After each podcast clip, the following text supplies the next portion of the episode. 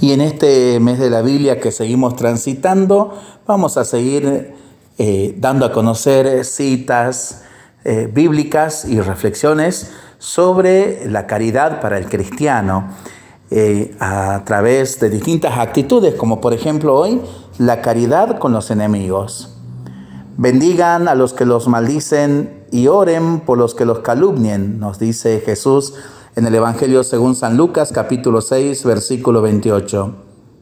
Yo les digo, amen a sus enemigos y oren por los que los persiguen, para que sean hijos de su Padre que está en el cielo, que hace salir el sol sobre malos y buenos y hace llover sobre justos e injustos.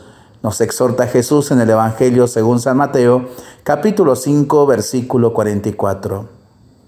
Si tu enemigo tiene hambre, dale de comer, y si tiene sed, dale de beber, que haciendo así amontonan carbones encendidos sobre su cabeza.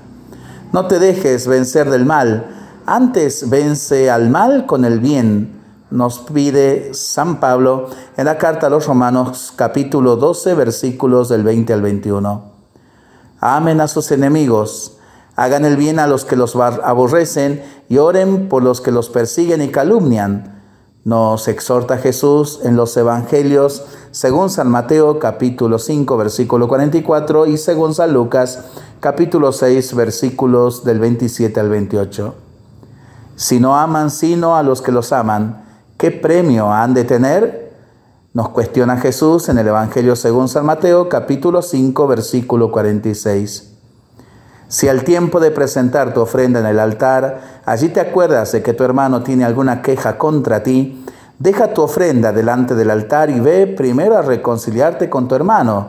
Nos exhorta Jesús en el Evangelio según San Mateo capítulo 5 versículos del 23 al 24. Hermosa actitud para ponerla en práctica y para pensarlo y para rezarlo en familia y entre amigos, ¿no?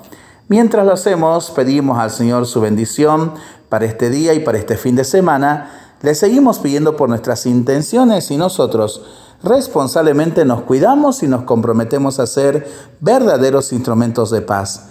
Que el Señor nos bendiga en el nombre del Padre, del Hijo y del Espíritu Santo. Amén.